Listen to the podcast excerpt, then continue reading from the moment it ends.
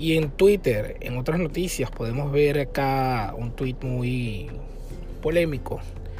Netflix Latinoamérica en sus marcas listos.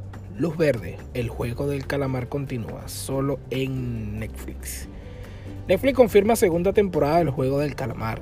Este día, luego de una gran cantidad de rumores, Netflix sorprendió a los internautas al colocar una breve, un breve anuncio en sus redes sociales, confirmando así la segunda temporada de su serie más exitosa, El Juego del Calamar. No sabemos cuándo llegará, se había dado a conocer que supuestamente sería para el 2024, pero quizás puede que adelanten el, el, el estreno al 2023. ¿Estás listo para jugar luz verde, luz roja? Espéralo próximamente.